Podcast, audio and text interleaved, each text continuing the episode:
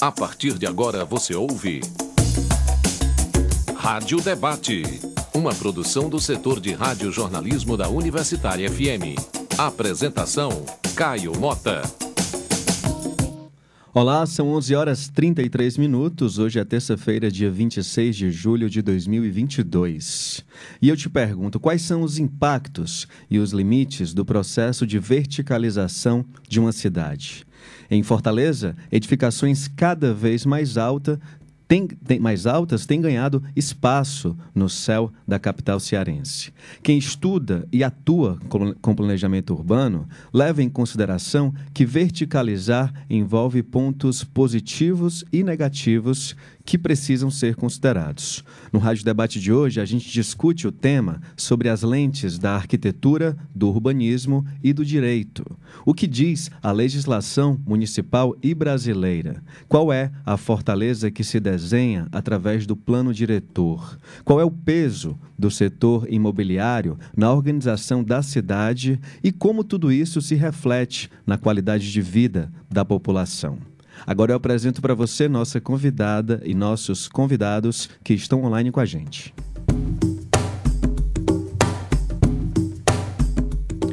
Conversaremos com Lígia Mello, professora do Departamento de Direito Público da UFC, pesquisadora na área de Direito Administrativo e Direito Urbanístico.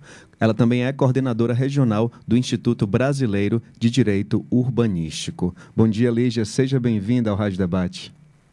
Bom dia a todos, todas e todos. Muito obrigada, Caio, por estar aqui mais uma vez, pelo convite. A gente que agradece. Conversaremos também com Renan Cid Varela Leite. Ele é professor do Departamento de Arquitetura e Urbanismo e Design da Universidade Federal do Ceará e professor do programa de pós-graduação da Unifor. O Renan ele pesquisa sobre as condições ambientais urbanas com foco na ventilação e verticalização. Bom dia, Renan. Seja bem-vindo ao programa. Bom dia, Caio. Um bom dia a todos os ouvintes, um bom dia a todas as ouvintes.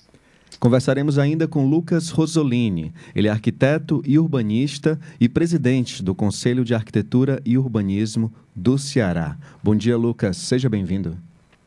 Bom dia, Caio. Obrigado pelo convite. E é sempre um prazer uh, o Conselho de Arquitetura estar participando desses espaços aqui de discussão. Obrigado. Lembrando que você que está ligado no Rádio Debate também pode acompanhar o programa pela internet no nosso site www.radiouniversitariafm.com.br e dá para baixar o aplicativo da rádio no seu celular. Basta procurar Rádio Universitária FM com nossa frequência 107,9. E ainda para interagir com quem, tá, quem vai estar tá conversando com a gente hoje, você pode enviar perguntas ou comentários para o nosso WhatsApp, DDD 85 3366 7474.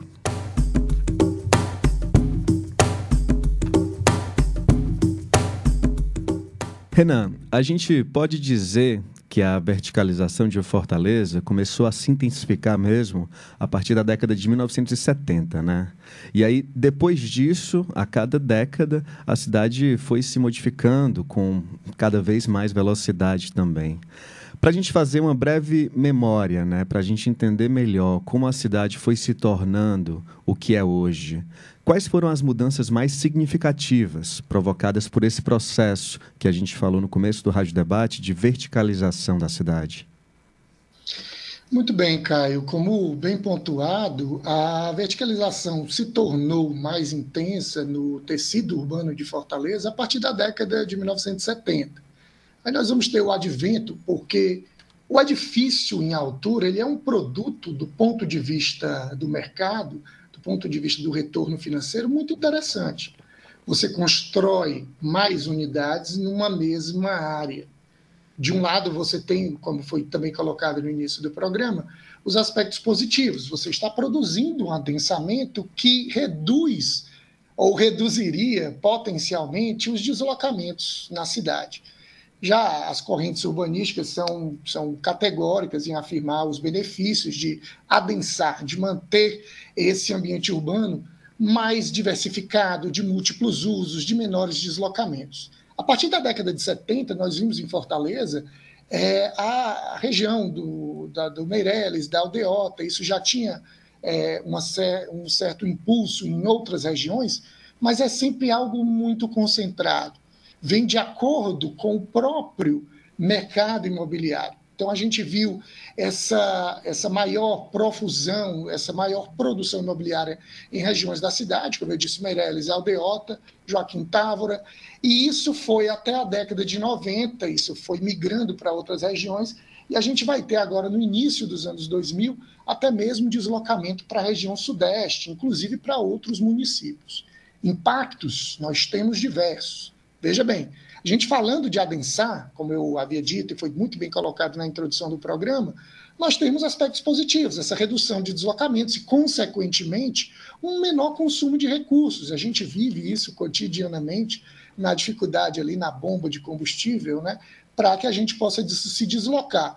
Mas, para além dessa questão, nós temos outros problemas. A infraestrutura urbana aquela série de serviços, como rede de esgotamento sanitário, abastecimento d'água, iluminação pública e a própria distribuição dos serviços, ela deve ser muito mais equilibrada, deve ser muito melhor distribuída.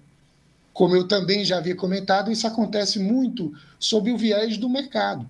E aí a gente está vendo um deslocamento desses eixos para outras regiões da cidade, e aí os impactos são diversos, Caio. Aqui nós temos colegas que conhecem bem Quais são esses problemas? A gente está falando de desde a questão da ventilação natural, que pode ser alterada por essa verticalização, o acesso ao sol, à luz natural. Quando a gente concentra mais edifícios, é, mais unidades habitacionais numa mesma região, a gente tem mais engarrafamentos, a gente também vivencia isso cotidianamente, uma maior poluição e outros impactos. A gente vai já já falar é, dos pormenores, né, dos detalhes positivos e negativos. Vou fazer uma rodada com vocês três. Mas antes eu queria falar com a, com a professora Lígia. É, Lígia, hoje o, o, edifício mais alto de Fortaleza ainda está em construção, né? Ele está localizado no Mucuripe, na orla da cidade, e tem 170 metros de altura. É uma altura impressionante, né? Se a gente for considerar a localização do edifício e considerando também o limite máximo de altura estabelecido pelo plano diretor municipal que está em vigor, que é de 95 metros. E aí, apesar desse contraste, né, Fortaleza já tinha outros prédios acima desse limite de 95 metros. O que, que eu te pergunto, né? Por que, que esse limite pôde ser extrapolado, Lígia? Qual é a legislação, afinal de contas, que define os limites para a verticalização da cidade? Bom, mais uma vez, né? Bom, bom dia. É, eu vou entrar logo no tema.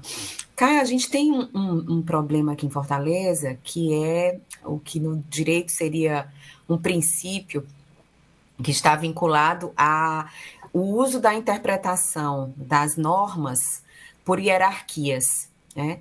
É, nós temos o plano diretor, nós temos a lei de uso e ocupação do solo e temos o Código da Cidade como legislações é, que trazem temas de ordem geral e específico, e temos algumas legislações específicas para o uso dos instrumentos que a, a, a, o poder público se utiliza, tanto para autorizar construções, é, quanto cercear, ou por próprio é, a, a, iniciativa privada se utiliza para se amparar em projetos, né? projetos que ela apresenta com essa legislação. Há, há aqui em Fortaleza, como em todas as cidades brasileiras, um jogo com relação a essas legislações em que se criam vácuos para interpretações.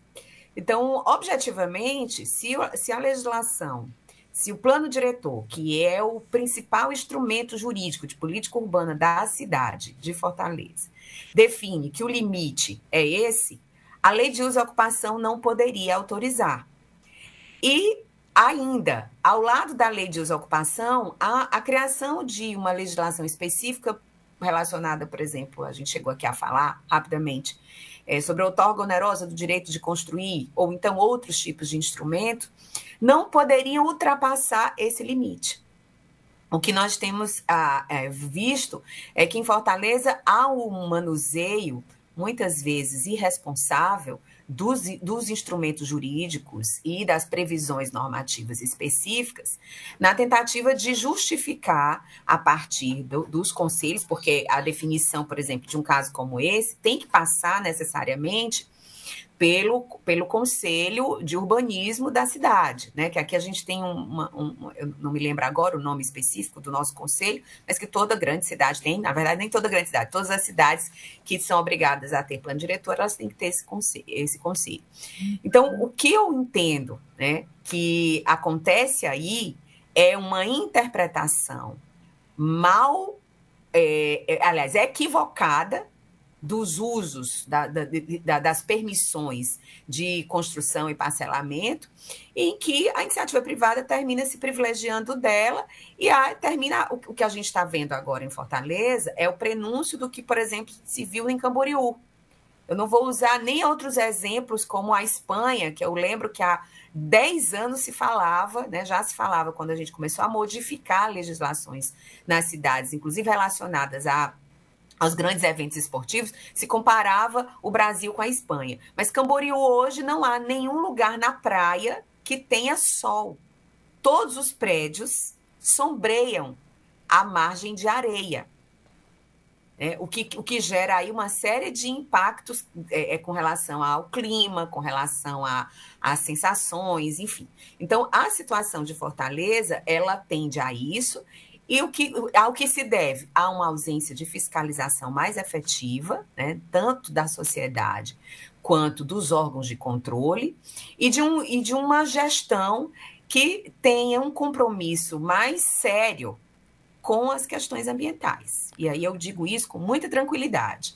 Por quê? Porque esse cruzamento de legislações em que nós tivemos uma revisão da lei de uso e ocupação do, do solo, sem revisar o plano diretor antes, que né, pela ordem deveria ser, faz com que esses equívocos sejam gerados, abrem vácuos jurídicos que podem, inclusive, chegar no judiciário para serem decididos, e a gente sabe que não seria o lugar ideal para se decidir sobre essas questões o judiciário, visto que não, ele não, não é especializado nas questões de cidade de forma a pensar é, de maneira programada, planejada o que é preciso decidir ou não de intervenção na cidade.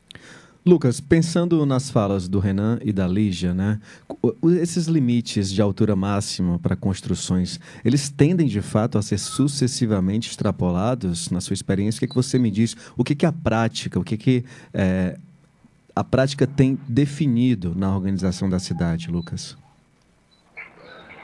Bem, é, Caio, obrigado pelo espaço novamente. É, a questão da verticalização, eu vou dar é, talvez eu seja um pouco mais cínico aqui em relação aos colegas. É, é uma pena, mas infelizmente é uma tendência, sim, sabe? A gente não queria que fosse é, feita de maneira indiscriminada, né?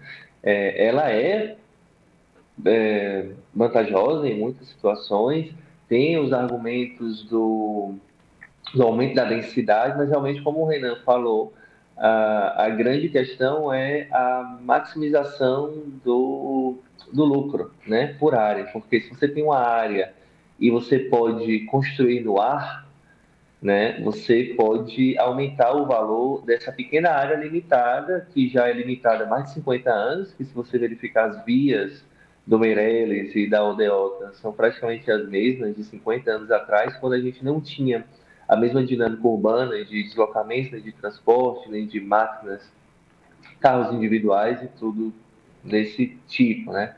É, Existem alguns pontos positivos que têm acontecido em Fortaleza, né? A gente não pode só bater, a gente tem que reconhecer. O transporte público da cidade realmente teve um avanço fantástico nos últimos 8, 10 anos.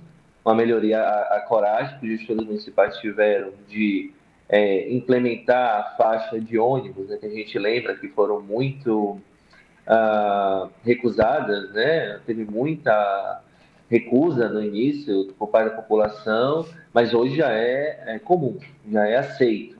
As pessoas que levavam multas na faixa de ônibus ficavam revoltadas, hoje já é desatenção. É, as faixas de bicicleta, que também não existiam, hoje são cada vez mais respeitadas em comparação com alguns anos atrás. Então, isso é um avanço, isso contribuiria com a distribuição e talvez redução da, da necessidade de espaço das vias públicas, né? É, mas, é, por outro lado, tem a, a verticalização, é, a tecnologia, é, ela é, digamos, infinita, ela sempre avança, ela sempre avança. Então, cada vez mais, se a gente começar realmente a investir nisso, já tem, já se tem investido, a verticalização pode ser cada vez maior. Né? Vi de exemplos de Dubai, a gente tem um prédio com um quilômetro de altura, mil metros. É incrível, é absurdo, mas isso existe. Vai demorar para isso acontecer em Fortaleza, muito provavelmente, mas realmente essa questão da verticalização indiscriminada, que é, isso acontece. O que, é que acontece com isso? A gente vai sempre estar tá gerindo aqueles mesmos dois, três bairros de maneira realmente adequada. Se vocês procurarem na internet o a, GDP, não, a, o IDH dos bairros de Fortaleza, nós temos bairros com IDH de países nórdicos, mas também temos bairros com IDH similar ao Afeganistão e a Serra Leoa, por exemplo, infelizmente. Então, enquanto no Meireles o IDH é comparado à Suécia, incrivelmente, o IDH do conjunto Palmeiras é comparado com Serra Leoa e o IDH do Montese, que não é um bairro ruim, é comparado com o IDH do Afeganistão. Então, é, olha a diferença de país e música que a gente tem dentro dessa mesma cidade. Então, esse é o problema. Investir na verticalização é limitar o investimento nas vias e na qualidade do espaço público, claramente, a certas zonas da cidade, e uh, não considerar a realidade que é mais de, uh, se não me engano, mais de 50% ou 60% das ocupações habitacionais do, da cidade são irregulares. Então, eu paro por aqui, porque senão tem bastante coisa para falar disso. Obrigado. Queria falar com o Renan e depois eu vou também abrir para o Lucas e para a Lígia. É, para a gente tornar mais didático esse bloco, é, trazer aqui o que, que tem de positivo, o que, que tem de negativo na verticalização da cidade e como é que isso deve ser colocado na balança para definir é, um planejamento urbano que ofereça melhor qualidade de vida para a população. Começando com o Renan. Bom, Caio, é excelente essa colocação, essa pergunta, para a gente refletir um pouco. Sempre o processo de, de, de, avaliação da legislação, e aqui a gente conta com a presença da Lígia, a professora vai pontuou esses aspectos. É uma cidade que está sendo formada, né, uma forma de cidade a partir da, da legislação há uma série de, de, mecanismos, há uma série de parâmetros construtivos, edilícios, que vão resultar nessa forma de cidade. E é interessante é, esta pergunta porque a padronização nem sempre é bem-vinda. Agora, pedir aí para o ouvinte, para ouvinte, se recordar, por exemplo, ao longo da Santos Dumont, perto de um shopping, nós temos uma série de edifícios de pequena altura. Isso não é bacana também do ponto de vista de algo que a gente depende muito, muito para se sentir confortável, para se sentir bem, que é a ventilação natural, o vento. Também não é bacana né, essa verticalização que a gente vê pronunciada em alguns bairros, né, como a gente já comentou, Aldeoto Meireles, mas o próprio parte do Papicu, do Cocó, a gente já vivencia em alguns bairros, como a cidade, é, cidade dos funcionários. Essa verticalização intensa também não é tão bacana assim. A gente está reduzindo uma oferta de ventilação porque a gente está criando uma turbulência muito maior.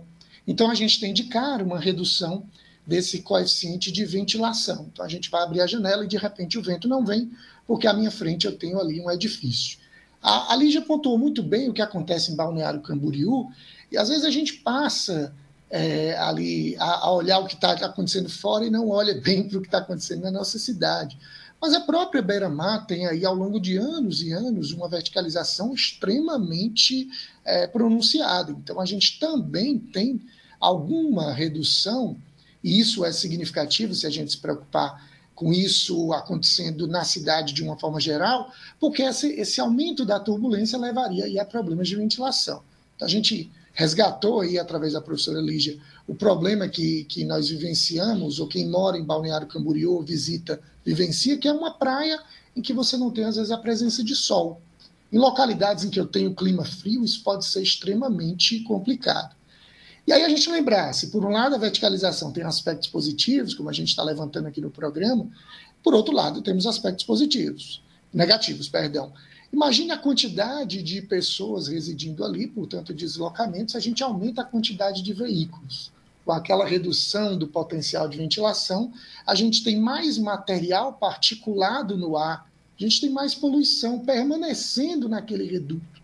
Então a gente acaba com problemas de iluminação natural, menor quantidade de vento, essa emissão de poluentes, o congestionamento, a dificuldade que a gente tem, às vezes, de, de, de ter um ambiente urbano de qualidade. A gente, para além da preocupação no interior das edificações, e esse ambiente urbano, de que forma ele está se, se, é, se comportando, já que a gente tem variáveis ambientais que normalmente nesse processo de verticalização elas, elas são relegadas, não são ali discutidas de maneira adequada. Lígia, peço que você também responda a pergunta que eu fiz ao Renan, particularmente em como é que deve ser colocado na balança essa definição né, de um planejamento urbano que possa oferecer melhor qualidade de vida para a população. Certo. Eu vou tentar não repetir os meus colegas é, e falar um pouco mesmo sobre a, o viés dos direitos, né? É, bom, o direito à, quali, à sadia qualidade de vida está previsto lá na Constituição. É sempre bom que a gente volte a ela, né? Porque se tornou algo. A Constituição se tornou quase uma párea na nossa sociedade, porque se acha que é só um papel, um conjunto de papéis, né? Enquanto a gente que trabalha com direito formal precisa dela como respaldo, como assim é o Estatuto da Cidade, o Plano Diretor e todas essas legislações que balizam a gestão urbana. Então, o direito à saúde e à qualidade de vida vai envolver tudo isso que o Renan e o Lucas falaram de alguma forma, em que na financiarização do território da cidade, na mercantilização exagerada, exacerbada, eu diria predatória, né, do território, nós vamos ter uma perda enorme de qualidade de vida, por quê? Porque quanto mais financiarização e quanto mais tecnologia sem equilíbrio com a natureza, mais caro se torna viver na cidade. Então, eu vou ter menos pessoas com acesso a direitos com os urbanos, direitos é, a serviços urbanos, por exemplo. Né? Então, eu posso ter uma melhoria de espaço para novas vias ou ampliação das vias e a adesão a ciclofaixas e, ciclo, e ciclovias é, para pedestre, posso. Mas eu vou ter também, é, um, se eu não conseguir equilibrar isso, né, eu vou ter um volume maior de carros na cidade, por quê? Porque eu vou precisar também investir em transporte público para que eu tenha menos carro transitando. Eu vou precisar investir em arborização para que as pessoas possam se deslocar nas, nas ciclofaixas é, sem que o desconforto, né? Nós vivemos num país dos trópicos, né? É uma das, é uma das cidades mais quentes, da, enfim, do, do, do, Brasil. Não é por isso que devemos não andar a pé e andar de bicicleta, né? Em qualquer lugar do mundo se faz isso muito bem, mas nós precisamos desse investimento. E o que nós, o que nós vemos, por exemplo, na beira-mar, é uma, uma revitalização do espaço, mas eu, pessoalmente, como usuária, não sou especialista, professor Renan, tenho a sensação de que aquele, aquele calçadão de concreto espelha o sol que recebe durante todo o dia. Então, a sensação que eu tenho de caminhar ali na beira-mar, ela é incômoda ainda. Nós precisaríamos de, de um projeto de arborização. Não seria um projeto, eu vejo, eu estou falando de arborização, não um projeto de, como é que, como é que seria aqui o, o termo? No sentido estético da coisa? paisagístico. De paisagem, exatamente. Não um projeto paisagístico, mas um projeto de arborização. Então, tudo isso, é, cada investimento, cada mercantilização e, e, e financeirização nessa perspectiva de verticalização da cidade, ela vai exigir do poder público uma resposta em serviços urbanos para compor aquele plexo de direitos que nós temos garantidos na Constituição Federal, no Estatuto da Cidade, no Plano Diretor de Fortaleza, na Lei Orgânica de Fortaleza e na Lei de Uso e Ocupação do Solo. Para quê? Para que a cidade seja aprazível para todos. Então, é isso, é, essa compensação precisaria, precisaria acontecer com a mesma dinamicidade, e ela não ocorre. Aí, só para fechar, aí eu, eu, eu encerro minha fala. Com relação a isso, eu tenho, então, a necessidade de observar que, se eu não penso a cidade com as suas diversas características e os seus diversos usos, a verticalização por si só, ela é um tiro no pé para o funcionamento da cidade no futuro. Então, não é você achar que não devemos verticalizar. Também não sou contra isso, apontando aspectos positivos e negativos. Em alguns locais, só a verticalização será possível. Mas nós precisamos de gradações exatamente para não, inclusive, é, linearizar, né? É, impor à cidade um único comportamento. E a legislação que nós temos, ela nos protege e nos é, recomenda esse equilíbrio. O que acontece é que nós precisamos deixar de usá-la de forma tão maniqueísta.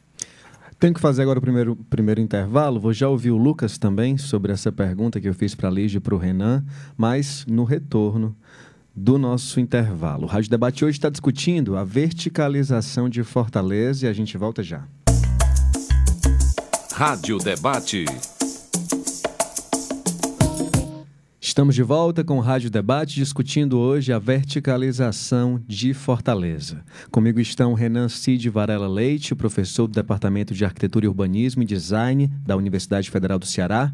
Está também Lígia Mello, professora do Departamento de Direito Público da UFC e coordenadora regional do Instituto Brasileiro de Direito Urbanístico. E ainda Lucas Rosolini, arquiteto e urbanista, presidente do Conselho de Arquitetura e Urbanismo do Ceará.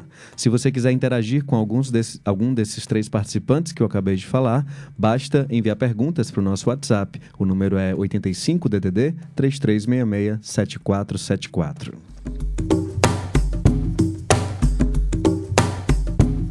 Lucas, eu estava perguntando para o Renan e para a Lígia sobre os pontos positivos e negativos, né? Eu queria encerrar esse, esse primeiro momento do programa, é, perguntando também para você, em complemento à resposta dos dois, como é que isso deve ser colocado na balança para definir né, um planejamento urbano que possa oferecer para a população a melhor qualidade de vida, Lucas? Pronto. É, sobre essa questão do prós e contras, tudo tem pró e contra, né? É, tanto que eu lembro na primeira disciplina de projeto, lá na, na UFC, era o professor Paulo, Paulo Costa, a gente fazia o projeto e ele não dava 10 para ninguém, porque ele falava, não, não tem como ser 10 porque não existe projeto perfeito. Sem você tomar uma decisão, sei lá, a economia da construção for melhor, você vai economizar, você vai talvez priorizar menos a ventilação da casa. Ou você capricha lá na questão da estética, mas aí desconsidera talvez uh, os custos da construção, então o preço sobe, então ele tinha critérios de avaliação.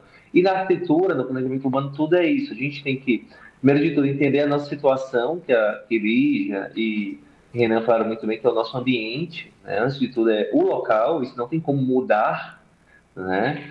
E a gente tem que se adaptar a ele, porque ele está acima da gente. Então, a questão da verticalização é muito bom em alguns pontos, por exemplo, a questão da ventilação, como o Renan falou, até certo ponto é vantajoso, né? Porque a gente não tem barreiras, mas se você faz um do lado do outro e um atrás do outro, você cria uma massa e você não tem ventilação. Se eles estivessem espaçados, com certo distanciamento entre eles, eles sim teriam esse, esses corredores de ventilação e seriam bons em relação a isso. A ventilação, consequentemente, diminuiria a necessidade de consumo energético que diminuiria tanto a necessidade de termos produtoras de energia elétrica, como diminuiria também o custo da luz, né? Isso facilitaria também, a, novamente, a ventilação, favorece a salubridade dos espaços, porque tem a, a troca né, do ar interno dos ambientes, dificulta a mofo, reduz a umidade e etc.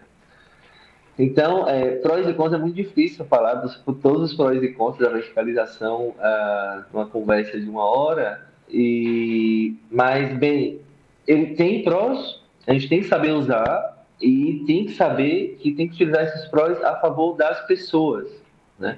A gente sempre fala, uh, eu fiz o mestrado no Prodema, que tem a ver com desenvolvimento e meio ambiente, e a gente sempre fala do tripé do meio ambiente, que é sociedade, meio ambiente e economia. Mas se você vê a ordem de necessidade de um do outro, vem primeiro do meio ambiente, né? Sem o ambiente não existe sociedade, não existem pessoas, não há como sobreviver sem o ambiente. E sem a sociedade não existe a economia. Então, a economia é muito importante, extremamente importante. Mas desse tripé, ela é a última na linha de sobrevivência, de necessidade de subsistência da, da vida, né? da existência da vida. Então, novamente, eu volto. Os prós de verticalização existem muitos, existem muitos contras, a gente tem que sempre pesar o quê? Quem tem que ser favorecido é a vida e a qualidade das pessoas, porque sem isso não vai existir sociedade, não vai existir economia, nem nada do tipo. Renan, pode falar. Ah, Caio, eu realmente gostaria de reforçar as palavras especificamente colocadas, né, é, proferidas aí pela professora Lígia, e acho muito, é, é, muito saudável a discussão que a Rádio Universitária traz, porque a gente, cada, a cada dia, é, nós acordamos e nos deparamos aí com as notícias de verticalização, e aí vai aparecer um edifício mais alto e tal, e acho que a Lígia foi muito feliz ao colocar e isso está sendo reforçado, reiterado pelo Lucas, a verticalização não é um mal em si. Na verdade, essa variabilidade do tecido ela é benéfica para as questões ambientais. O descontrole é que é questionável.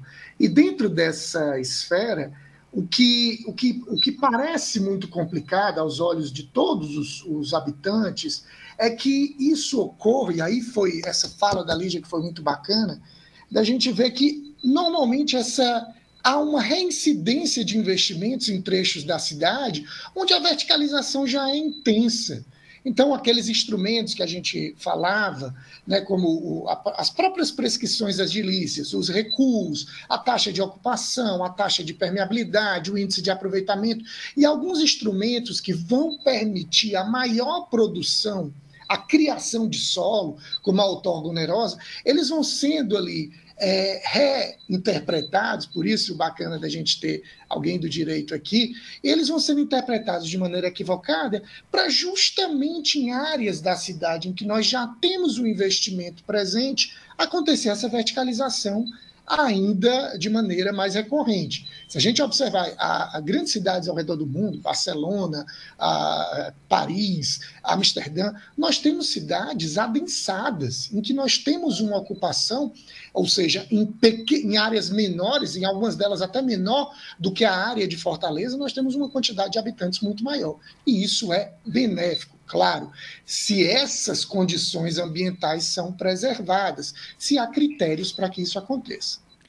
Interessante. É, porque, de fato, né, a verticalização, verticalização de Fortaleza ainda está concentrada em determinadas zonas da cidade. Né? Temos Mucuripe, Meireles, Aldeota, esses bairros que têm sido falados por vocês desde o começo do Rádio Debate. Agora, Renan, aproveitando, já que você estava falando, a professora Lídia falou que em alguns locais só é, é, a verticalização é possível e é, e é inclusive, é, aconselhada, né? inclusive é, propícia a isso. Que locais seriam esses, Renan? Acredito que quando a professora Lígia comenta, é, há um desejo da, daqueles que, dos diversos atores e agentes que fazem a, a cidade, e isso todos nós estamos incluídos, é que haja uma distribuição mais equilibrada.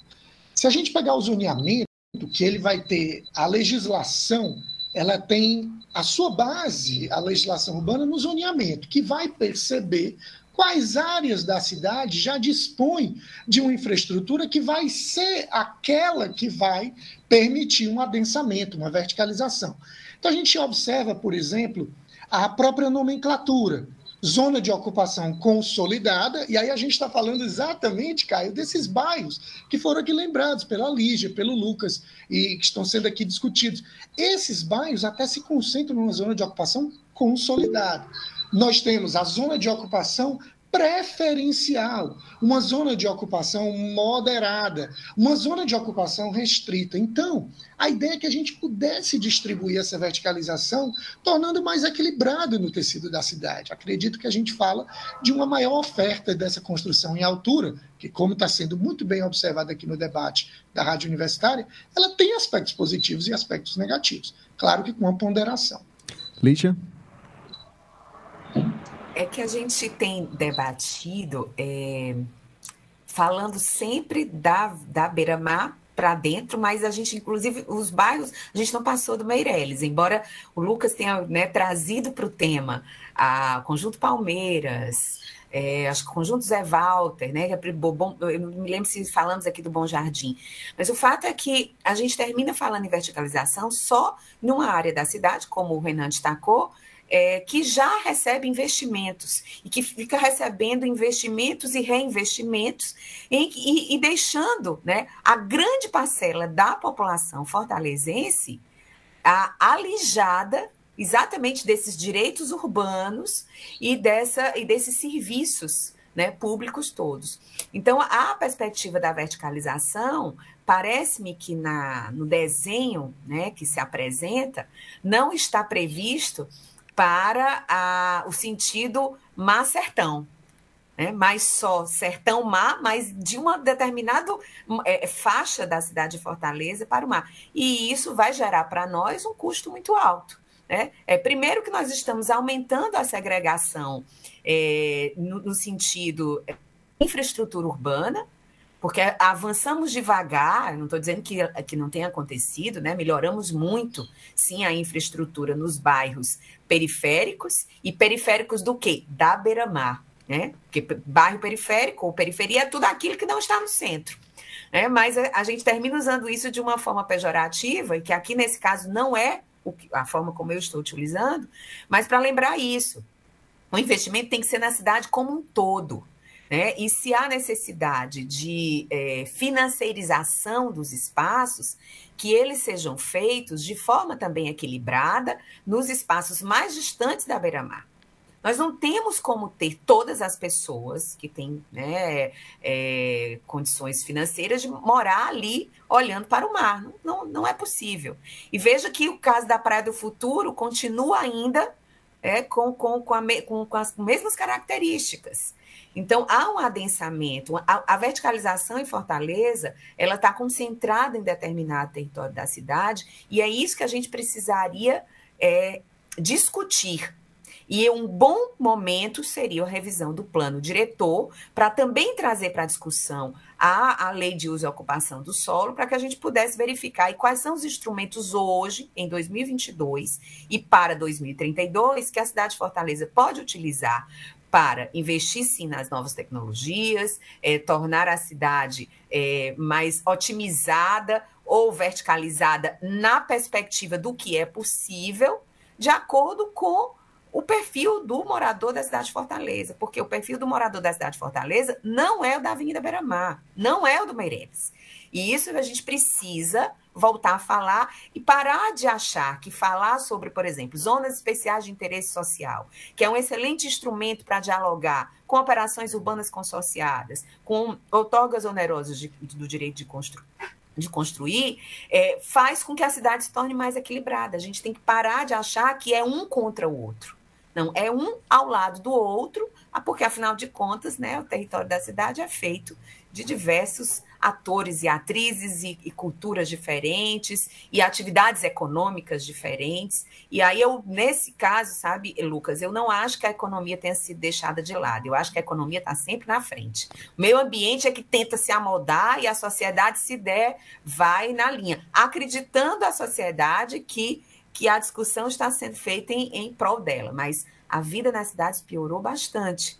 Ela melhorou em infraestrutura, nós melhoramos, mas ela se tornou mais árdua também. Nós continuamos com os mesmos problemas de violência, o custo é muito alto, a, a discussão sobre matriz energética não está sendo feita de forma franca, né? e, e tornar uma cidade quente, vocês estão vendo o que está acontecendo na França agora. As, os, os, mercados, os mercadinhos, supermercados estão, estão com horário para desligar. Claro que tem a questão da Rússia, mas a questão é que há um superaquecimento, e no superaquecimento é outra matriz que entra para dar resposta. E isso pode vir a acontecer aqui no Brasil, em cidades à beira-mar, como a cidade de Fortaleza. Então, acho que é uma questão de tornar equilibrado, sim. Eu acho que o Renan gostaria de falar, mas antes, Renan, deixa eu conversar com o Lucas aqui só sobre um ponto. Na verdade, uma, uma participação da nossa ouvinte, Nena Gurgel, de Pacajus. Seguinte, Lucas, ela questiona como é que é possível construções em áreas muito próximas ao litoral, sobre terreno arenoso, dunas, pensando tanto nos impactos quanto na segurança da edificação. Ela questiona isso e também pergunta como se dá o processo de fiscalização sobre o avanço de imobiliárias nessas áreas. Essa pergunta da Nena está muito próxima a uma pergunta que eu ia te fazer, que é justamente nessas áreas né, de verticalização mais intensas da cidade, são as áreas consideradas nobres, né? coloco aspas aí nessa palavra nobres. E é justamente onde o setor imobiliário faz mais pressão para construir. Então, queria só fazer também essa contextualização para tu poder responder a Nena Gurgel. Certo. Oi, Nena, bom dia. Obrigado pela sua pergunta.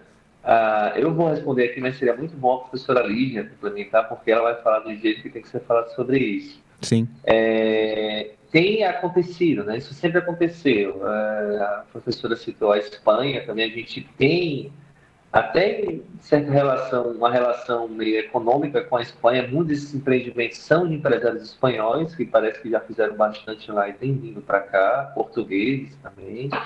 E essa relação cultural de ocupação do solo está realmente bem parecida com o sul da Europa. Uh, sobre a, a, pressão, a de fiscalização existe, né? a gente sabe que existe, por exemplo, a, a, a CEMAS, né? ela sempre está muito atenta a, a, a aprovação desses empreendimentos que realmente não param de pressionar pela maior flexibilização e facilitação das aprovações. Eu não tenho aqui como afirmar quais estão regulares ou irregulares, mas é bom que você, como cidadã, né, que está aí atenta, caso verifique alguma suspeita de irregularidade, é, não tem nenhum problema que seja feita uma denúncia para averiguação. Então, é, o Conselho de Arquitetura ele não é exatamente o órgão fiscalizador desse tipo de ação, mas a gente pode contribuir na orientação é, e no apoio, né, de caso você esteja verificando, se você está fazendo essa, esse questionamento, é muito possível que você esteja vivenciando algo do tipo. Então, se você precisar, pode entrar em contato com o Conselho de Arquitetura, tá? Para a gente dar maiores orientações. É muito fácil encontrar a gente no Instagram e pelos sites do Google, Conselho de Arquitetura do Ceará.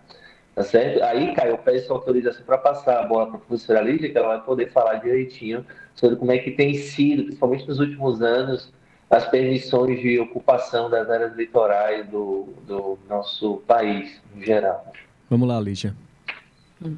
Bom, as permissões acontecem a partir de projetos apresentados junto ao órgão responsável pela prefeitura é, com uma avaliação por conselhos, né, como eu já havia falado acho que no início do programa, e a fiscalização tanto se dá é, pelo órgão que autoriza ou nega, quanto também pela sociedade civil e pelo Ministério Público. Então, a, a questão, na verdade, aí é saber a quem recorrer se eu verifico que, os, que a ocupação está acontecendo sem o comunicado, por exemplo, de um processo aberto. Né? Porque normalmente a, a construção tem que ter lá um indicativo. A gente costuma ver isso, uma placa grande dizendo, né, licenciamento, processo número tal, né, com vigência ou em andamento. É, é preciso verificar isso. Se não há, então é preciso fazer a denúncia. E aí eu sugiro que a denúncia seja feita concomitante no órgão da prefeitura e já com o Ministério Público. É para que a gente é, queime algumas etapas, né? É, já que a depredação ambiental dos recursos naturais ela, ela ocorre muitas vezes sem a possibilidade de restabelecimento daquela estrutura, daquela condução. E aí, veja, é, é muito complexo mesmo a questão, porque a gente volta para discussões que a gente já fez no início, né? Sobre a questão do, do, da atividade econômica, do empreendedorismo, da ocupação de regiões litorâneas é, para fins de atividade econômica, que trazem tantos empregos, né, que geram tanto de economia, mas é sempre interessante que nessas informações também se, se dê, é, se deixe bem claro qual o custo ambiental, econômico do empreendimento. Quanto ele tem que recompor, quanto ele tem que compensar. Por quê? Porque nós estamos falando de saneamento básico, nós estamos falando de abastecimento de água potável, nós estamos falando de transmissão de energia elétrica, Quanto tudo isso custa? Ah, cada um vai pagar o seu? Não, a sociedade paga junto. É, a própria, a própria uso da, da, da, da energia, da, é, da internet, né? A, embora estejamos agora né, na nova fase do 5G, isso vai demorar um pouco para chegar para todos. E aqueles que ainda não, não tiveram acesso, esses sim vão demorar ainda mais. Então, essas questões relacionadas aos licenciamentos, elas passam por isso. Os órgãos ambientais, nós temos legislações boas, não temos legislações falhas. O que nós temos é muito, muita sobreposição de legislação que gera confusão na interpretação. E muitas vezes a gente acha até que é uma, uma confusão proposital, porque o, o senso comum não consegue compreender aquilo, e ela precisaria ser um pouco mais clara. É, mas nós temos legislação suficiente para controlar e garantir desenvolvimento é, humano, desenvolvimento socioeconômico para uma cidade, um litoral como é esse do, do, do Ceará. Renan, se, né, se essa verticalização continuar né, dessa forma indiscriminada que eu acho que é, que é e, e, descontrolada, né, que eu acho que são os pontos que vocês levantaram aqui ao longo do debate, se ela prosseguir, né, qual é a projeção que se pode fazer dos impactos urbanos que Fortaleza ainda iria sentir? A gente está falando de condições ambientais agravadas. Foi muito bem pontuado pela professora Lígia a a nossa condição natural é de uma cidade de clima tropical, nós estamos próximos do Equador, uma baixa latitude, né? nós estamos ali a 3 graus de latitude, portanto, nós temos bastante sol o ano todo, nós temos uma umidade elevada, então a gente precisa de ventilação e a gente precisa se proteger. A gente fala de um aumento aí natural que vem, é, a humanidade como um todo vem atravessando, mas essa deterioração das nossas condições ambientais pré-existentes, ela vai contribuindo aí para uma condição mais quente. Se você conversa com qualquer pessoa um pouco mais de idade, ela vai lembrar de uma fortaleza mais amena, é natural. É, há estudos aí com uma certa responsabilidade que falam desse potencial do aumento da quantidade de asfalto. A gente está aumentando a quantidade de materiais como concreto, é, construções pesadas, que é uma acumulação de calor. Então, o fenômeno a chamada ilha de calor, ele é um fenômeno noturno. Fortaleza, de fato, comprovado, ela é mais quente que suas cidades próximas, Eusébio, Aquiraz, Maracan, Maranguape, Maracanaú. A gente vai notar por essa concentração. E, e, e recordar que, normalmente, a, a Lígia foi muito. É, tem um ponto que ela toca que é muito interessante. De fato, nós temos legislação suficiente. E essa sobreposição, vejam vocês, quando a gente fala da, do recuo, ele é, apesar da propriedade privada, é coercitivo. Você não pode construir. E aos poucos, com a implementação desse recurso, né, dessa prescrição, foi sendo deturpado. Então começou-se a não construir, mas se pavimentada, pavimentava.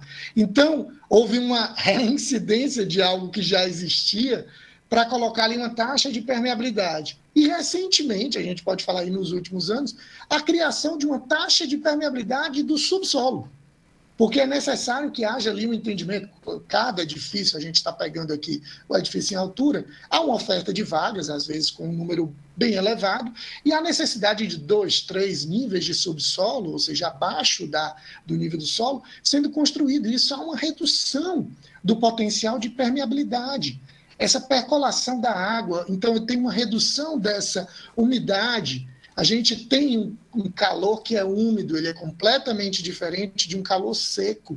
E com uma alteração dessas condições ambientais, de saúde, maior particulado, é, em suspensão no ar. Então, tudo isso vai se agravando. Certamente é esperar uma cidade ali alguma fração de grau um pouco mais aquecida, se não há critério nessa forma de verticalizar. Lucas, outra consequência que também já foi falada, pontuada por vocês, é a sobrecarga dos transportes públicos, né? É, se por acaso esse processo de verticalização continuar crescendo de forma é, descontrolada, o que, que, você fala a respeito disso? É, bem, sobre a questão do transporte, é, hoje, com a evolução da tecnologia dos transportes públicos, temos muitas opções por exemplo, fala-se muito do metrô. mas há mais de 10, 20 anos existe a solução do BRT, que se popularizou muito em Curitiba e na Colômbia, que é quase que um metrô a nível do chão. E qual é a diferença? Qual é a, a, simples, o truque dele? É que os semáforos são sincronizados com a sua chegada. Então, quando um desses veículos está chegando, o, semáforo abre para ele, fecha para os outros, ele pode passar diretamente. Isso, é o custo do BRT é de um décimo em relação ao metrô. Tem estimativas disso. E essa poderia ser uma ótima estratégia para a gente utilizar aqui em Fortaleza, por exemplo, que não se tem isso daqui. É, ainda houve avanço no transporte público, mas ainda é, tem muito que melhorar de maneira simples, que é uma pequena mecanização e automatização do, e sincronização dos semáforos com os ônibus, por exemplo. Isso seria fantástico. Imagine isso aqui numa Santos Dumont, por exemplo, já se fala tanto do Meireles, ou uh, numa Duque de Caxias, lá no centro, que a gente poderia cruzar o centro quase todo muito rapidamente, ou numa leste-oeste, para a gente chegar na Calcaia muito rapidamente. Então, é, ou numa Washington Soares, se a gente quiser falar do eixo norte-sul, né, ou numa, na própria BR, na BR já dá para fazer isso de certa maneira. Então, isso seria muito bom. Aí eu queria uh, voltar essa questão do transporte público também, Caio, que a professora Lígia falou que a vida na cidade está sendo mais árdua, está sim, e é uma pena, e olha o que está acontecendo. Um dos nichos que a, eu tenho uma empresa agora de projeto e construção, a gente constrói casas também, e muitas das casas vêm sendo construídas no Eusébio, em condomínios fechados, e as pessoas trabalham aqui. Ainda me surpreende, porque todo dia, em muitas situações, me incomoda eu ter que dirigir 40 minutos para acompanhar uma obra e ter que dirigir outros 40 minutos para voltar para minha casa eu faço aquilo, é um serviço que vai acabar depois de seis, oito meses. Mas tem gente que realmente já naturalizou morar no Aquiraz, no Eusébio, e se deslocar todos os dias durante 40 minutos de carro, isso num trânsito bom, para chegar no centro de, da cidade ou chegar na aldeota, e depois, num trânsito bom, ter mais 40 minutos voltando dirigindo. Então, como a professora Lídia falou, a discussão crise energética assim, não existe é incrível. Está tendo, na verdade, aquele termo, né, professor? Você deve saber muito bem, o greenwashing, que é lavagem verde. A gente pinta tudo de verde, bota um círculo com três setas e acabou, está sustentável. Isso está acontecendo muito em Fortaleza, realmente é descarado. É descarado como isso está acontecendo. Não estou falando da gestão pública, não. Eu falo também da conscientização da população. Então, é muito bonito botar nas redes sociais, sou sustentável, sei lá, tanta coisa que eu não vou falar aqui, porque eu vou acabar falando de alguns amigos meus, mas a gente tem visto muito isso. Então, a gente precisa realmente, eu não sei como, seria bom talvez a gente, nesse, nessa conclusão do programa, quais seriam as alternativas, como a gente chegar nesse ponto, como voltar a uma real discussão sobre isso. Seria muito bom se a gente tivesse tempo, Lucas, porque a gente realmente está estourando. Mas isso não impede, obviamente, que a gente volte a reunir essa banca aqui e conversar mais sobre esse problema que eu imagino não vai terminar, né, da noite para o dia, enfim, é uma questão a ser debatida constantemente. Infelizmente o tempo acabou, queria agradecer a participação do Renan Cid Varela Leite, do Lucas Rosolini, da Lígia Melo Cassimiro. Esse Rádio Debate, você já sabe, vai estar disponível logo mais nos aplicativos de podcast. Basta você procurar Rádio Debate no Spotify, Deezer, em outros tocadores. Forte abraço. A Universitária FM apresentou Rádio Debate, programa do setor de radiojornalismo. Produção Raquel Dantas. Coordenação Lúcia Helena Pierre. Apoio Cultural Adufse Sindicato. Realização Rádio Universitária FM, Fundação Cearense de Pesquisa e Cultura.